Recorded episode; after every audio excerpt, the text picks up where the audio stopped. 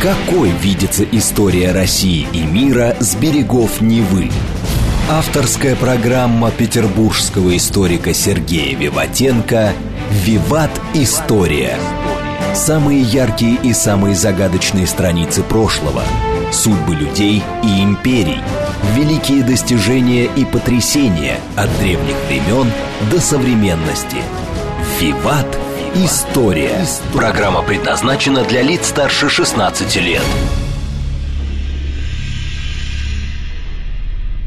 Здравствуйте, вы слушаете «Радио говорит Москва». В эфире программа «Виват История». В студии автор ведущей программы петербургский историк Сергей Виватенко. Сергей, здравствуй. Здравствуйте, Саша. Здравствуйте, дорогие друзья. С наступившим Новым годом тебя. И в студии также я, Александра Ромашова. С наступившим Новым годом также всех наших дорогих слушателей.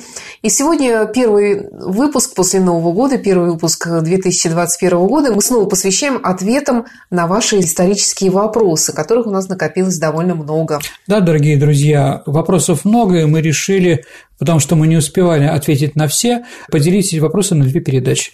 Ну что ж, тогда давай начнем, потому что действительно вопросов много, очень хочется успеть mm-hmm. как можно больше охватить их. Вопрос от Андрея Гробковского. Расскажите, пожалуйста, о поддержке пожилых людей в разное время. Когда появились пенсии? Какой возраст э, изначально считался пенсионным? Ну, дорогие друзья, а слово «пенсия» произошло от какого слова? Не знаю, пансион, содержание. Ну, взвешивать. А, так-то? Да. Ну, пенсия – это определенные выплаты, так как в древности, дорогие друзья, и во многих даже современных языках деньги и мировеса, они одинаковы. Например, шекель – это утка, сикль в Израиле, там, да, английский фунт стерлингов, он же фунт, да, по весу. Также и слово «пенсия» – это не только деньги, но еще и взвешивание. Да, ну такое произошло. А пенсия – это в первую очередь для ветеранов войн. Это было всегда или инвалидов. Если какой-то римский легионер, ему отрубали руку или еще что-то, ему государство платило пенсию и давало определенные льготы. Например, если ты потерял руку в борьбе, то в Колизее, когда ты в цирке находишься, знаешь, какую льготу давали ветеранам? Сажали на ряд ближе раба с лысой головой. Для чего? Чтобы было лучше видно? Нет, Саш, он не может одной рукой аплодировать, поэтому он бил А-а-а. рабу по голове по лысине. О, Господи, да. действительно, это очень важное преимущество. Определенно, да. Конечно, ты этим отличаешься от всех остальных. Дифференциация общества по цвету штанов – это она самая верная, если вы помните фильм «Кинзанза».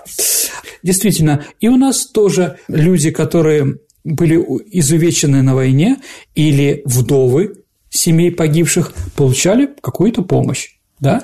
Если мы говорим, например, про Ивана Грозного, она называлась «Вдовий кусок» или «Опричнина», оприч. То есть у дворянина, который погибал, у него отбирались 4 пятых всей земли и оставляли одну пятую – вдовий кусок. Вот она и называлась оприч. То есть, когда Грозный водил опричнину, он типа просил себе пенсию, как вдове. Первый официальный закон, по которому выплачивались пенсии ветеранам, был при Алексее Михайловиче при русском царе, по нему стрельцы и другие воины, которые становились э, больными и прочее, им выплачивались пенсии. В Российской империи пенсии выплачивались еще людям, которые служили на государственной службе, на должности, которая была в табеле о рангах. Да. Пенсия, кстати, второе значение – это выплачивание стипендии нашим студентам, которые отправляются в Рим. Они назывались пенсионеры то есть второе название слова пенсионеры были эти. Ну и при впервые официальный закон о пенсии по возрасту был принят при Временном правительстве, Министр труда был Гвоздев, такой меньшевик.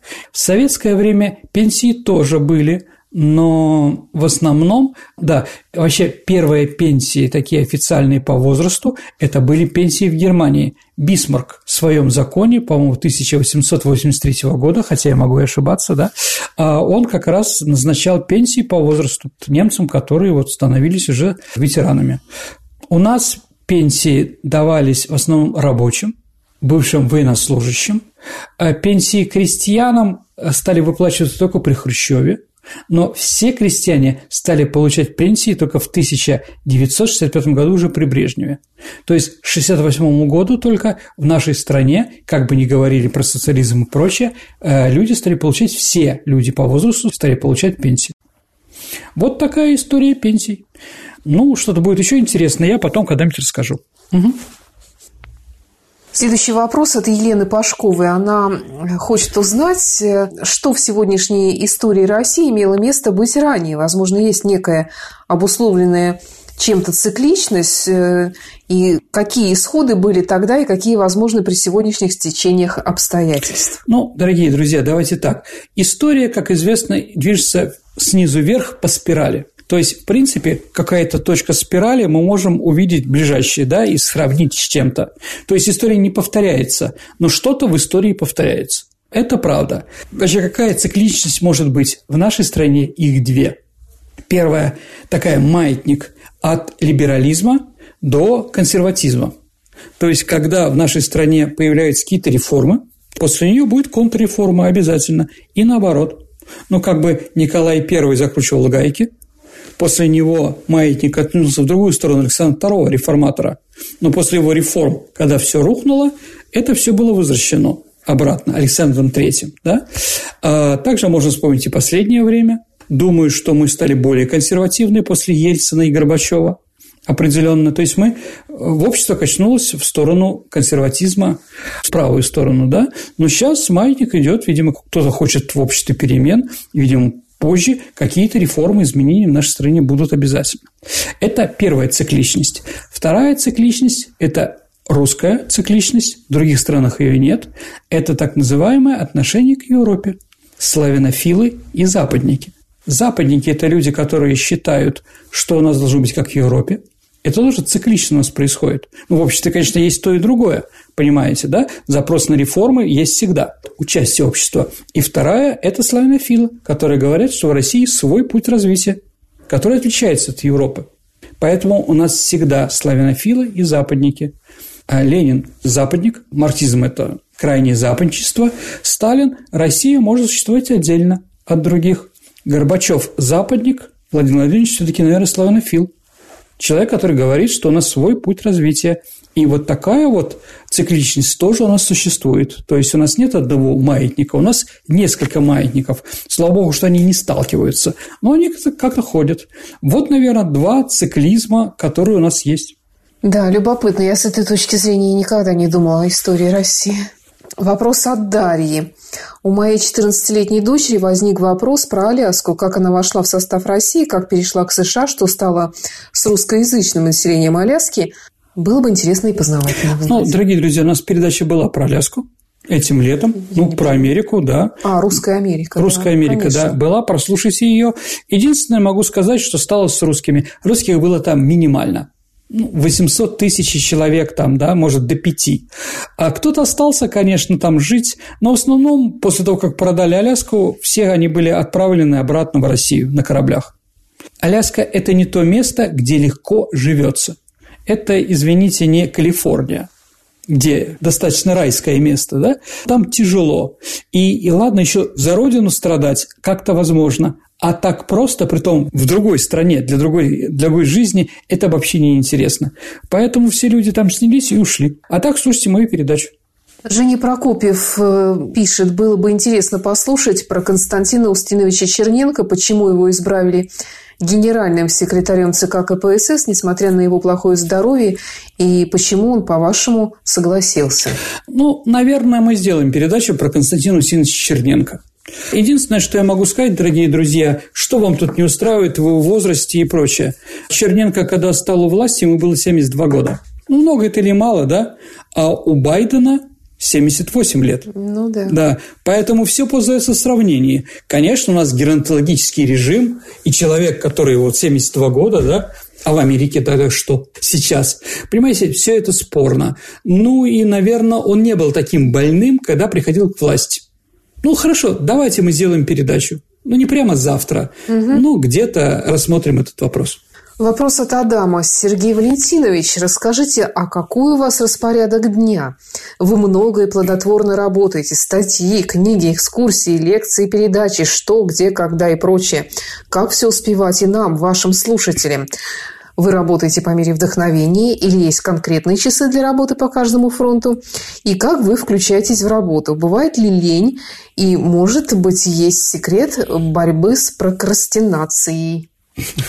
Давайте так, дорогие друзья. Ну, я трудоголик, конечно. Я все время, ну, воспитан так, я работаю все время. Притом умственная работа, она как такая, что, как знаете, говорил Зощенко, я придумываю идею, начинаю ее в голове раскручивать, а потом она там печется. Поэтому, да, у меня также я собираю какие-то материалы, а, вот, потом от нее отхожу от этой работы, а мозг уже дальше самостоятельно что-то делает. А в принципе, в принципе, конечно, я тоже ленивый. Конечно, ленивый. Когда есть возможность, я, конечно, люблю лежать на диванчике и смотреть футбол. Это понятно. Ну, я привык, что мне все время дается определенный уровень. Понимаете, в чем дело? Тут надо еще понимать, что человек может увеличивать дозы чего-то работы, взгляда, понижать он не может, начинается деградация. Поэтому, если ты дошел до какого-то уровня объема работы в день... Трудоголизма. Да, да, ты не можешь уже освободиться. Нет, у меня есть время и на, а, на семью, и на отдых, и прочее, прочее. Ну, так сказать, что вот сейчас я занимаюсь этим, а потом следующим, нет. Но если передо мной стоит какая-то обязанность, что я должен обязательно сделать, я все, конечно, оставляю и делаю это. Вопрос от Дениса Ефремова. Расскажите подробнее о большой игре э, The Great Game или The Grand Game противостояние Российской и Британской империи в 18-19 веках. Ой, ну, дорогие друзья, э, как только Россия стала европейской страной, у нас сразу появляются европейские враги. Если раньше враги были у нас приграничные, ну или соперники, скажем так, или коллеги, как говорит президент, да, ну понятно, что если ты сосед, то у тебя с этим возникают соседом трения и войны. Приграничные – это нормально. Боремся за этот хутор, эстонский или там за какие-то еще польские земли там, или русские, да, поэтому это естественно. Но когда мы вошли в сон великих стран и стали играть мировую политику, понятно, что у нас появляются страны, которые мы не устраиваем. В первую очередь, наверное, это страны океанские, морские, да. Вот, мы сухопутная держава, и поэтому воевать с морской державой мы не можем окончательно. Также не может с нами воевать и морская держава, потому что они в другом месте воюют. Поэтому главный противник у нас был действительно 18-19 век, это была Великобритания. Сейчас, в принципе, по инерции, наверное, тоже Великобритания является не очень благосклонной к нашей стране государством. Целый ряд еще вопросов про отношения Британии и России. Ну, сейчас как бы решим, да. Но столкновения были. Воевали ли мы с Англией? В принципе, такой сильной контры нет. Хотя они нам действительно делали много плохого. Даже было такое словосочетание «британка гадит». Да, действительно. Какие столкновения? Ведь мы же разные страны в разных направлениях. Ну, Индия, например. Потому что мы сухопутным путем практически подошли к Индии между нами и Индией был только Афганистан. Горы. То есть, ну, в принципе, там три перехода из Кушки или Термеза, да, и мы, в принципе, могли уже прийти в Пакистан современный, это была тоже английская колония Индия. То есть, Индия э, мы не стремились захватить Индию как таковую, но Британия пыталась, э, пыталась нас остановить. Это первая точка соприкосновения. Вторая точка соприкосновения – Иран, Персия, потому что она рядом, и поэтому Британии было выгодно все время нас теребить снизу, да, если мы говорим про, ну, географию мы выше, да, к Северному полюсу, а они ниже. Ну, вот эти столкновения британо-русские привели к трагедии Грибоедова. Грибоедов все-таки был убит э, заговором, который руководили англичане. Англичане также очень сильно помогали Турции, Османской империи. То есть вот это места, где у нас были трения. Потому что ни Африка, ни Вест-Индия, там, ни Ямайка нас никогда не интересовали. Тоже захватить с Аляски Канаду британскую, ну, это какой-то жуткой фантазии надо. Не более того. Но в 20 веке оказалось, что кроме нас а в Британии появляется новый соперник – это Германия, и поэтому в двух мировых войнах мы вроде были союзниками. Почему вроде? Потому что она нам тоже скажем так, мешала. Есть мнение ряда историков, ну, до конца не проверенное, документов нет, они все в Британии, то, что именно лорд Бьюкинен, британский посол при Николае II, он устроил как раз февральскую революцию и переворот. Считается, что и Распутина убил один из членов английской военной миссии в Петрограде. Ну и во время Второй мировой войны, когда Черчилль заявил, что мы зарезали не ту свинью, ну, вместо Германию зарезали, вместо России, Советского Союза, да, это тоже, конечно, было. А вот, ну, в ответ мы, конечно, устроили им там различную ситуацию с их колониями. Такой интернационализм с нашей стороны был, когда мы помогали каким-то борцам с колониализмом, да, даже если они не социалисты были, оружием, деньгами или какими-то другими ну, средствами. Ну, как раз и вопрос. Тут угу. какова роль Советского Союза в развале колониальных империй Британии и Франции в 20 веке? Ну, давайте так. Наверное, и без нас бы они развалились. Потому что к началу 20 века стало понятно, что если мы изображаем себя демократическую либеральные страны, ну, так все время ставили себе Британия и Франция, главные колониальные страны, да, а вот, то надо тогда, наверное, относиться и к колониям также. Поэтому они вынуждены были, еще раз, вынуждены были строить там больницы, ну, небольшом количестве, но строили школы, образование, железные дороги, простые дороги и прочее, прочее, прочее. Все это, оказывается, стоит больших денег. И в конце концов получается так, что та прибыль, которую получала Британия и Франция от этих колоний, оказывается меньше, чем тех денег, которые они вынуждены вкладывать. Вот. Они ушли из колоний, чтобы остаться. То есть они ушли, они ушли, ну, Франция ушла там из там, берега Слоновой Кости, Габона и прочих мест, вот, но остались там их фирмы, нефть, полезные ископаемые, но теперь они не строят школы, не вакцинируют детей, ну и другие вещи такие. Ну и, конечно, там разведка, которая помогает как-то, да, э, скажем, сталкивал лбами какие-то группировки. Ну, помните, Саша, фильм «Профессионал»? Там Бельмондо сыграл шикарно. Это вообще мой любимый фильм из французских. Я его могу смотреть подряд и получать удовольствие. Как, наверное, я не знаю, там «Ирония судьбы» или «С легким паром». Но это же на самом деле английское произведение про английские колонии. Угу. Они же также занимались определенно. Ну и, конечно, Октябрьская революция и идеи интернационализма равенства всех наций, конечно, помогали. А у нас, конечно, было мало афроразведчиков там, да, но они были. Мы помогали различным движениям, деньгами, э, судами безвозмездными, строительством чего-то, да, и сейчас мы видим, много президентов в Африке являются бывшими студентами наших вузов. В Мали, например, в Анголе. Самая богатая женщина Африки, она он папа не анголец, а мама русская, и она белая. А вот, но живет в Анголе.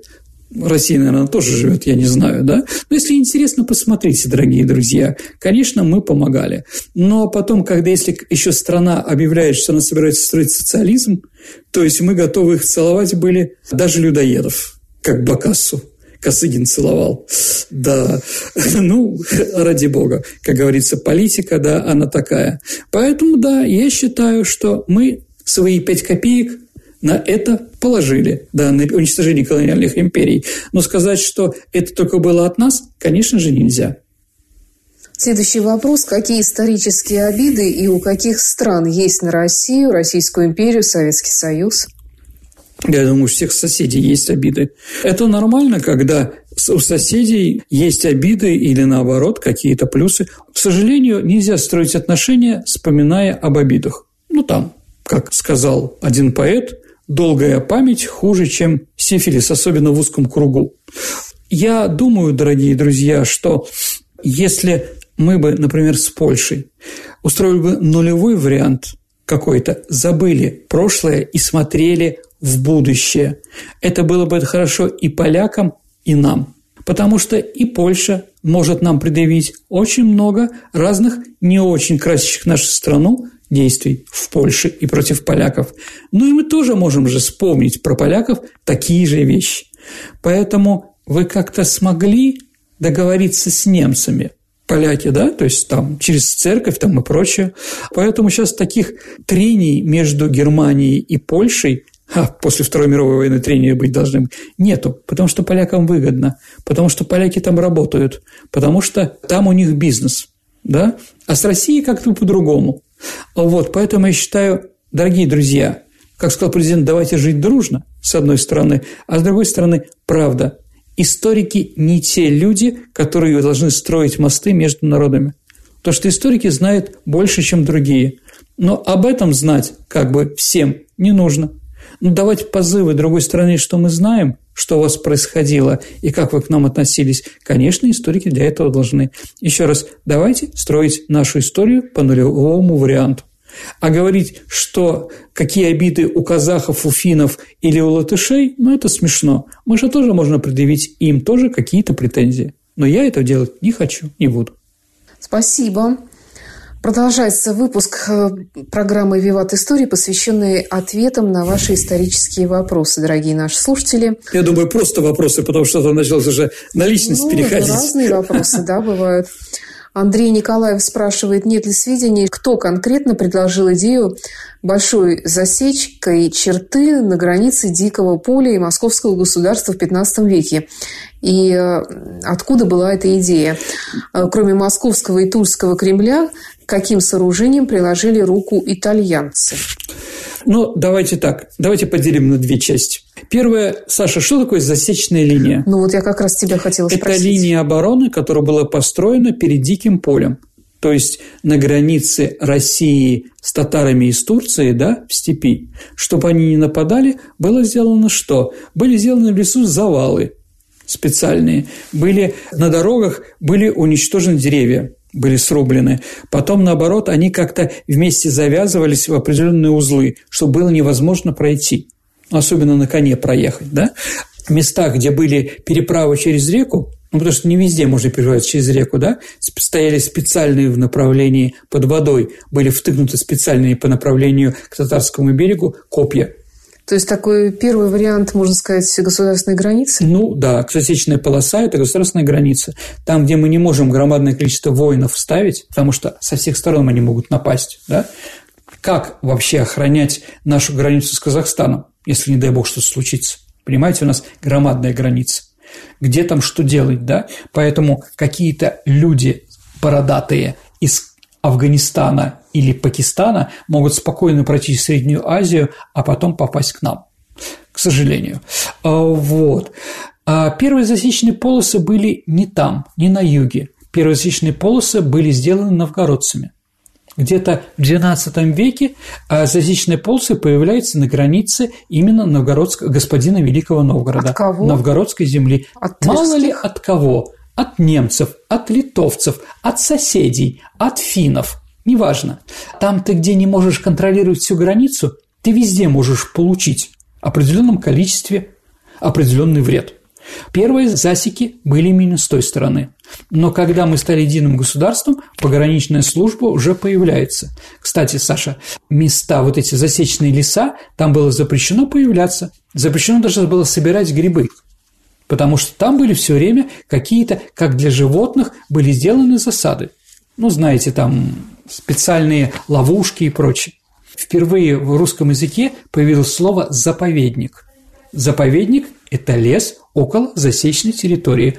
Какие города были засечными? Тула, конечно, Белгород, Орел, Курск, Воронеж и многие другие. Все южные города, которые, да, мы двигались в направлении степей, лесостепи двигались по направлению к современным границам и ставили там крепости, и ставили там засеки. Крепость – это главная линия обороны в этих самых засеках. Засеки должны а, были сократить скорость продвижения татар на лошадях по нашей территории. Чем меньше будет скорость, тем больше шансов, что мы соберем войско и отреагируем в нужном месте. Теперь про итальянцев. А, дорогие друзья, действительно считается, что Красный Московский Кремль, там есть много чего итальянского. Я не уверен, что Тула построена итальянцами. Там есть, конечно, рыбьи хвосты, так называемые. Рыбий хвост – это, ну, откуда стреляют, ну, да, да, да, на виде хвостов, да. Но, дорогие друзья, это могло быть просто как красивое узорчие, которое было взято в Кремле. Поэтому итальянцы строили Тулу, не итальянцы, это, в принципе, не важно вообще. Главное, что мы вкладывали, государство наше вкладывало большие деньги для того, чтобы сделать каменные крепости. Нижегородская, которая сейчас существует, там Тульская, Боровск, да, и многие другие. Или маленькие крепости, монастыри, это же тоже монастыри, это тоже часть линии обороны, да, или большие крепости, а, да, ну и, конечно, гарнизоны. Наверное, все по этому вопросу. Сергей, немножко отвлечемся от ответов на вопросы и после рекламы и выпуска новостей продолжим. Хорошо, давайте послушаем рекламу. Какой видится история России и мира с берегов Невы? Авторская программа петербургского историка Сергея Виватенко «Виват. История». История. Вы слушаете «Радио говорит Москва». Продолжается программа «Виват История», в которой сегодня историк Сергей Виватенко отвечает на вопросы наших слушателей, а я, Александра Ромашова, их зачитываю. Давайте вернемся к вашим вопросам, дорогие друзья. Вопрос от Марины Тимофеевой. Интересно послушать про медовые ловушки спецслужб разных стран мира. Кто первый по успешно проведенным операциям? Э, господи, первый, наверное, Клеопатра, которая сама поставила ловушки сначала Юлию Цезарю или Антонию. Еще Юдив, милая девушка, которая тоже убила, обезглавила руководителя врагов Алаферна своей медовой ловушкой. Ну, женщины всегда, женщинами всегда пользовались разведывательные службы всех стран красивая женщина, еще и умная, и циничная и так далее, она была на службе у всех стран Европы и других стран. Такие вещи были, существуют и, наверное, будут в будущем, да? Но самая известная такая ловушка для нашей страны – это, наверное, когда нашего разведчика в Алжире именно через постель как бы завербовали американцы. Кому интересно, сами прочитайте. А мы ответили, наверное, скандалом, который был с министром обороны Великобритании в 60-е годы, когда у него была девушка-проститутка, которая была ну, гражданской женой нашего разведчика который руководил нашей сетью в Великобритании. Скандал был очень большой, и сейчас скандалы с женщинами продолжаются. А вот когда это закончится, да никогда не закончится. Так или иначе, действительно, будьте внимательны. Может, с вами рядом враг. Ну, если, конечно, вы представляете определенный интерес для иностранного государства. Согласен, согласен. Вопрос от Наташи. Будет ли программа про королевских фавориток, действительно имевших влияние на политику и общество и принесших пользу своей стране, например, таких, как Агнеса Сорель? Ну, да, давайте сделаем одну такую программу. Ну, возьмем там французских фавориток было много разных, которые приносили, да, от царей до, до мадам де Помпадур, Монтеспан, Монтено, ну и так далее и тому подобное. Хорошо, Дюгари, Дюбари. Сделаем такую передачу. Вопрос от Андрея Орлова. Как-то в интернете наткнулся на статью, в которой рассказывалось, что Сталин побаивался московского ополчения, столько организованных, но не подчиненных ему, а горы с полком людей, да еще и с оружием в столице. Именно поэтому он как можно быстрее отправил их подальше от столицы, переформировав в стрелковые дивизии. Скорее всего, это фейк, так как больше такой информации нигде не видел. Но интересно ваше мнение. Определенно фейк, конечно. Так Сталин должен простую армию бояться тогда. Ведь это тоже бывшие рабочие крестьяне, одеты в солдатскую форму. Оружием. Да, и все с оружием, там, да, при том более серьезным, чем ополчение. В ополчении-то винтовки, бутылки с зажигательной смесью и, возможно, пулемет на одну роту один, да? Да нет, конечно. А то, что он их на фронт пошел, попал, послал, это тоже естественно, потому что а зачем ополчение-то формируется? Для того, чтобы воевать на фронте. Они сделали свою задачу, да, когда Гейнс Гудериан прорвал наш фронт в районе Вязьмы и попер на Москву. Между Вязьмой и Москвой не было ни линии обороны, не было наших войск как таковых. И поэтому подольские курсанты, казахская дивизия Панфилова там, да, и э, народное ополчение, они остановили их там. Это сто процентов. Ну и шли они в ополчение не для того, чтобы свергнуть императора, извините, да, генерального секретаря Сталина. Они шли, чтобы уничтожить немца, чтобы он не вошел в любимый город. Поэтому нет, думаю, что он не боялся ополчения до такой степени. Но это смешно.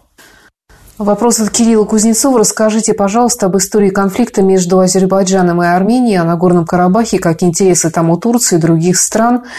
И рассказывают, что азербайджанцы чуть ли ненавидят армян, и, впрочем, это взаимно. И если они встречаются, могут и подраться. И неужели вражда у них друг к другу в крови? Так ли это? Ну, давайте так, вражда в крови, конечно, это плохое, да, надеюсь, что нет. Два народа территориально близкие, да. а вот перемешанные горы, там, долины, понимаете, где что. Исторически там проживающие, ну, там армяне пораньше, они попозже. Э, азербайджанцы это не значит, что они не имеют права там жить и не имеют права на свои, на свои земли и свои дома. Вот, понимаете, ну, столкновение еще религиозное, мусульмане, христиане. Да. Азербайджан, ну, это тюркский народ, близкий туркам, а армян в Турции не любят. Конкуренция еще, понимаете, да, потому что там Баку а, всегда армяне конкурировали с азербайджанцами в бизнесе, в том же самом, да, там, или в стройбизнесе, потому что в советское время армяне в Баку, у них были бригады, которые занимались ремонтом. А армяне в Баку – это еще и цеховики, если мы говорим про последние 50 лет, да, ситуация, цеховик – это, ну, там, подпольный миллионер, который нанимает людей, которые работают на него в советское время, да, просто так им работать не давали, значит, они где-то взятки как несли там, да, все это было. Ну, поэтому между ними были э, достаточно большие трения. Советский Союз и Российская империя пытались эти трения как-то э, ослабить. А были ли погромы тех и других в Российской империи? Были, но они были минимальные. Когда есть третий, есть арбитр, между ними идут нормальные взаимоотношения. Когда арбитра нет или арбитр устает, то, конечно, какая-то из двух сторон пытается что-то сделать, захватить. Еще раз, и те, и другие имеют право там существовать. Но вопрос о том, что мы будем существовать без соседа, с одной и с другой стороны, это неправильно пытайтесь как-то уживаться. Вы же в России, в Петербурге нормально живете друг с другом. Значит, можно как-то договориться. Но тут речь идет именно о конкретной территории на Горном Карабахе знаменитом. Нагорный Карабах – это сложный вопрос, дорогие друзья. Я не буду провоцировать лишние разговоры про это. Итак, пока там смогли хоть как-то устаканиться обстановки, люди не гибнут, никого друг друга не грабят. Зачем провоцировать? Дай бог, чтобы они как-то договорились я думаю, что, ну, в первую очередь, власть Азербайджана, она вменяемая власть. А в Армении там есть сложности определенные, да, с фондом Сороса и так далее и тому подобное. Но там тоже вменяемые люди. Я очень хочу, чтобы они договорились чтобы не было продолжения этой войны. Хотя это все очень сложно. Когда конфликты исторические и многовековые, так просто они не заканчиваются. Мы это знаем, взаимоотношения между евреями и арабами. Но между немцами и франц, французами они смогли после 1945 года договориться как-то. То есть это реально, это может работать. Вот. Давайте как бы попытаемся совместно при помощи России, наверное, найдем какую-то альтернативу. Потому что для нас близкий тот, и другой народ. Мы любим и тех, и других, и друзья у меня там и по армии там, и по институту, да, ближайшие были армяне и азербайджанцы. И я не хочу вставать на какую-то сторону потому что мне те и другие, мне обидно и горько, что между ними это происходит. Вопрос от Артема Бузилова. Расскажите, пожалуйста, про возникновение венгерского государства. Прочел о том, что это был кочевой народ. Хотелось бы от вас услышать о истории племени и основе государства. Ну, давайте так. Ну да, действительно, это кочевой народ. Кочевой народ финно-угорской группы языков, уральская семья, финно-угорская, да, ближайший народ венграм – это ханты-манси наш которые живут в Западной Сибири. А среди финно-угров тоже были кочевые народы? Ну да, на юге, почему нет? Э, ну, скажем так, если они живут в степи, они могут быть кочевые угу. народы. Ну, наверное, венгры самые распространенные такие. Кстати, как называется Венгрия по-другому? Угра. Угория, да? Анри по-французски, да? Ну, там аш, да? Да. Ну да, от слова гуны. Угу. Гуны. Ну, аш не читается, потому что Угория, да? А как называется само название Ханты-Мансийского округа? Как? Югра. Угу. Это Югра, а это Угра. Ну, да, да. Понимаете, да? Однозвучно. То есть они близкие народы. Так или иначе, они живут на Дунайской равнине, вокруг Дуная, да, и прочее. Потом половцы, их ближайшие родственники, тоже считаются, потому что среди венгров а часть э, прародителей современных венгров является половцы они ушли как раз от татаро-монгол и от столкновения с Средней Азией, поэтому считается, что они пришли из Средней Азии. Мы уже это говорили с тобой, Саша, я повторил просто уж говорить, да, в венгерском языке а лингвисты установили, что слова, связанные с лошадью, с конем, это чисто венгерский. Угу. А связанные со сельским хозяйством – это славянские. А с властью связаны с Германией, с немцами. То есть, да, действительно, это были кочевые племена которые занимались этим сельским хозяйством, они стали жить потом, когда стали оседлыми. А прекрасный город Буда, Пешт, Будапешт. с этой архитектурой великолепной. Это Но тоже это скорее влияние австрийцев, угу. потому что вся эта архитектура, о которой мы говорим, была построена во время австрийской или австро-венгерской империи. Угу. Ну, знаменитый, да, очень красивый город, конечно, Будапешт, сто процентов. Да, он состоит из э, Буды, Пешта и Унбуды, как так называется, третий. То есть он объединился. То есть сначала Пешт был одним городом, Бода было другим uh городом, но сейчас это объединились, и поэтому такое длинное непонятное название. Ну, как Ханты-Мансийск. Да? Нормальное название. Ну вот. О, нет, мы привыкли, конечно, определенно. Это очень красивый, а венгерская культура, она очень самобытна. Мне очень нравится и гуляш, и уха, и паприка, и шпик, и танцы нравятся, и чардыш и так далее и тому подобное. И очень здорово, что есть у нас в Европе народ, который чем-то отличается от других. По-моему, всегда это хорошо. Ну, вот, наверное, все. Мы можем сделать, конечно, при передачу про Венгрию, но пока я не думаю, что она будет интересна многим. Продолжаем отвечать на исторические вопросы и вообще на разнообразные вопросы наших слушателей. В программе «Виват. История» Ольга Мартьянова пишет, можно ли с исторической точки зрения объяснить такое качество немцев, как обязательность и педантичность? Почему эти черты менее выражены у англичан, еще менее у французов, а русский авось известен во всем мире? Ну, это от разного зависит, дорогие друзья. Может быть, от власти, которая там была, жесткая, не жесткая, возможно, от религии. Если мы почитаем Тацита, древнеримского историка, его произведение «Германика» называется, ну, про племена германские, дикие племена, да, мы там найдем многое того, что сейчас с немцами тоже. Жесткость, уничтожение пленных, ну, что мы сталкивались лет 70 назад, понимаете, да? Но там нет то, что они дисциплинированы до такой степени, да, то, что они вот такие вот, как это писала Ольга Мартьянова. Думаю, что исторически, да, за тысячелетия они получили новые навыки. Причина в климате, в территории, в культуре, в религии, в соседях и во многих других местах. Ну, скажем так, наверное, русский человек имеет определенные черты характера, но русский человек, который живет в Санкт-Петербурге и русский человек, который живет в Ростове-на-Дону или в Краснодаре, они все-таки немножко разные. Да. Это значит, что это хуже. Нет, это не хуже. Солнце влияет, наверное. У нас отсутствие солнца, а у них, наоборот, солнце как угодно. Может, они поэтому более открытые, более интересные, нагловатые, с одной стороны, да. Ну, я так в шутку говорю, дорогие друзья. Поэтому, да, наверное, тоже, скажем так, Екатеринбуржец с района Уралмаша мало походит на русского, живущего в Риге. Там же русских тоже много, да? Ну, или там Одесса, там же тоже русские есть, да, но свой колорит. Вот, поэтому много разных причин, почему. Еще раз, я не вижу из того, что перечислили, у них было изначально, но как-то они получили. Интересно. Вопрос от Александра Голода. Расскажите подробности об обстреле самолета с Эбентропом в небе над городом Великие Луки по пути следования его в Москву 23 августа 1939 года. Я не слышал об этом. По-моему, это фейк. Вопрос от Григория Буха. Расскажите, как травили королей в средние века? Смачно. Ну, по-разному. А вы знаете, да, яд – это самое лучшее завещание, как шутили в средние века. Поэтому э, уничтожить конкурента для захвата чего-то, да, яд был очень распространен. В основном распространение яда получилось после того, как рыцари сходили на Ближний Восток, где яды были распространены во время крестовых походов, да, потом это было распространено, травили многих людей. Ну, в том числе и в России тоже травили. Считается, что были отравлены жена Ивана Грозного Анастасия Романова, да, Марфа Собакина, Скопин Шуйский был отравлен. Это одно из частей политики и борьбы за власть.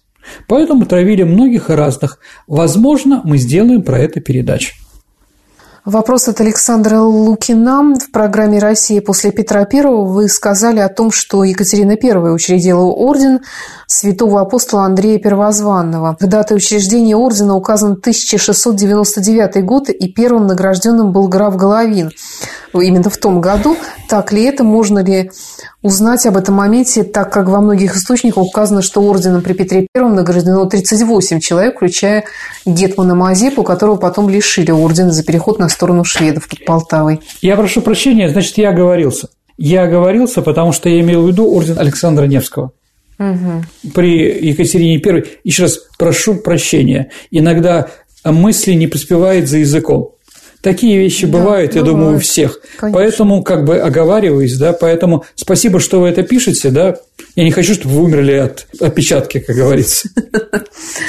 Вопрос Даниила Симакина. Расскажите, что вы думаете по поводу документальных фильмов от Star Media про Романовых и Рюриковичей? Ну, это как краем глаза смотрел. Я считаю это нормально. Я считаю нормально, что опирается на известных русских историков XIX века в основном, да, там Карамзина, Соловьева, Ключевского. Опираясь на какие-то источники, они знакомят людей, которые вообще ничего не знали про этих товарищей. Давайте так, вы посмотрите фильм, заинтересуетесь, а я вам потом подскажу хорошие книги по истории, которые надо прочитать про этих товарищей. Павел Ященков. У меня в интернете произошел небольшой спор. Я утверждал, что именно христианство принесло на Русь грамоту. Мой оппонент утверждал, что письменность была на Руси до крещения, а христианство только заместило алфавит. Рассудите нас, пожалуйста. Нет никаких доказательств, что раньше X века у нас был какой-то алфавит. Никаких источников нет. Глаголица а потом и кириллица – это были привезены византийскими монахами Кириллом и Мефодием. Ну, глагольцы в первую очередь. Поэтому, да, действительно, а вместе с христианством мы получили еще алфавит э, мы получили неплохой подарок, и потом развелись, ну, в смысле, развили какие-то там культурные другие вещи, опираясь на греческий алфавит. Вот, это не хорошо, не плохо, дорогие друзья, но никаких документов ну, там руническое письмо какое-то есть, но оно шведское, никаких источников, то, что у нас что-то было ранее, нету у нас, к сожалению. Потом уж что-то найдем, будем говорить, пока ничего нет. Те источники, которые есть, не выдерживают никакой критики. Они, наверное, сфальсифицированы. Это какие? Ну, Велесова книга, там, да, да, да. да там другие. Угу. Вопрос Константина Жигунова. Не знаю, была ли передача о царице Прасковье, жене Ивана VI, брата Петра I и о ее детях. Ну, дорогие друзья, как бы нет, передачи о ней точно не было. Ну, там нечего рассказывать, если, в принципе, да, это не, не очень интересно. Но она родила императрицу Анну Иоанновну да, угу. и ее там один из потомков, правнук, был Иван Антонович, тоже русский император, который малолетний был, да, так она играла не очень большую роль. Ну, как Иван V умер, брат Петра Первого, да, она, как вдова, она ездила в Петербург, что-то устраивала здесь со своими дочерьми и сестрой Петра Первого Натальей. То есть они были ближайшим кругом, но они могли не носить иностранную модную одежду, они могли оставаться в русской одежде. Если честно говорить, большого влияния царица Прасковья не оказывала ни на Петра Первого, ни на какую другую нашу политику.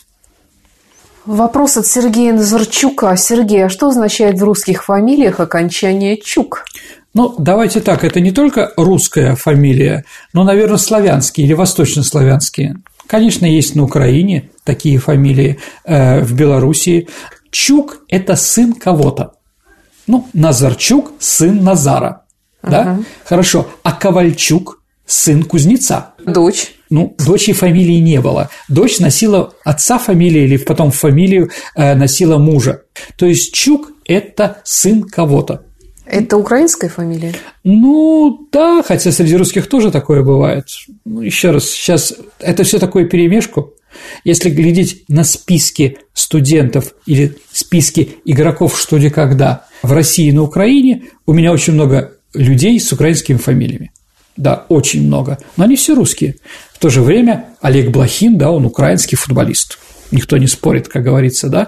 Там фамилии многих, да, русские фамилии, но они являются украинцами. В Белоруссии также. Еще раз, кем ты себя чувствуешь. Да, человеком мира, украинцем, русским или еще кем-то, ленинградцем. Такая же тоже есть нация определенная, да? Сам выбираешь для себя в Например, первую очередь. Например, Мулявин который стал белорусом. Мулявин, да, да, человек из Челябинска, с да. Урала, приехал в Белоруссию и стал более талантливым белорусом, чем все остальные там. Да, таких вещей можно там. Азаров, человек из Калуги, стал премьер-министром Украины. Или не будем говорить, кто министр иностранных дел, да, Украины, который был, да, который из Курска. Вопрос от Насти. Кого из писателей-фронтовиков вы посоветовали бы почитать? О, дорогие друзья, ну, есть такая проза, лейтенантская проза. Это лейтенанты, молодые люди, которые первым своим впечатлением жизни у них была война. Кто это? Ну, опять-таки, их много разных. Кого я могу советовать субъективно? Ну, Дмитрий Васильев, я думаю, да, завтра была война и другие книги, да. А Василий Быков, конечно. Мне очень нравится Кондратьев. Сашка там и другие. Фильм «Ржев», который снят недавно, он снят по произведению Кондратьева как раз. Почитайте, очень хорошее. Ахьяр Хакимов, такой башкир. Ну, наверное, в Башкирии он более известен, чем в других местах. Молодой лейтенант, который через себя тоже прошел, у него была тоже жизнь и война. Ну, я не знаю, Виктор Астафьев, их много. Конечно, Виктор Некрасов в окопах Сталинграда тоже надо почитать. Еще раз, это честные книги фронтовиков, которые через себя прошли через эту войну и об этом оставили воспоминания. Да, были, конечно, писатели-тыловики, члены Союза писателей, которые писали о войне и были лауреатами Сталинской премии. Но это более честная проза. Курочкин, конечно, господи. На войне как на войне. Он тоже молодой лейтенант. Еще раз, простите, кого не назвал. Юрий Бондарев – но их правда много. У нас действительно появилось целое поколение фронтовиков-писателей, которых можно почитать. Но мне нравится, конечно, больше всего Курочкин и Кондратьев. Вопрос от Эдуарда Сергея. Можно ли еще приобрести вашу книгу?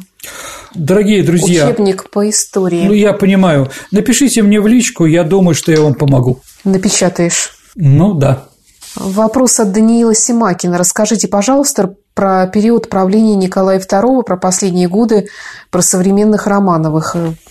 Ну, давайте так. У нас не было такой программы еще. Будет у нас программа про Николая II. Про современных Романовых, но уже будет много сарказма, поэтому я бы как бы не стал бы сейчас об этом говорить. Такой вопрос. Как в рассвет цифровых технологий гарантируется достоверность сведений э, в рассекречиваемых со временем государственных архивов, особенно по вопросам Великой Отечественной войны? Хороший вопрос на самом деле. Конечно, сейчас появляется много фальшивок. Как их выбирать? Ну, профессиональный историк видит, как выбирать.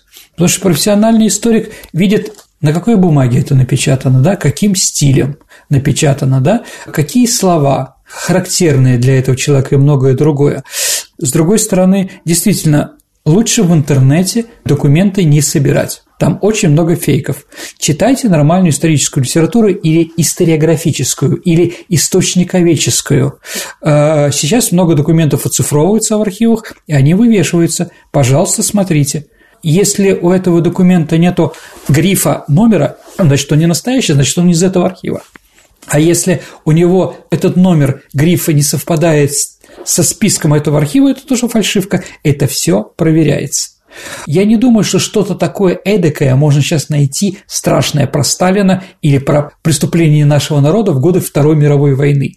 Это все фейки, это неправда. Ну да, сейчас против нас ведется атака, потому что единственное светлое пятно, которое мы можем с вами сказать, это наша победа в Великой Отечественной войне. Ну, еще там Гагарин полетел, господи. Не так много, чем мы можем гордиться а в 20 веке, скажем так. Поэтому, да, против нас идет атака, но именно историческое сообщество должно стать и заниматься фильтром. Сразу скажу, Суворов, Виктор Суворов – это провокация. Никакой нормальный историк, ни советский, ни отечественный, ни иностранный, не считает то, что написано Суворовым, настоящий. Считается это провокацией. И это принято уже на многих конференциях, что это не исторически недостоверные вещи, да? А вот понятно, что многие из вас хотят услышать то, что хотят услышать. Да. Если есть документы, если есть документы, то хотите вы этого, не хотите, и они исторические, все их признают. Это было. А то, что не было, да, даже если печенкой понятно, как сказал один около историк, что печенки ясно. А мне не ясно, дорогие друзья. Поэтому документы очень важны.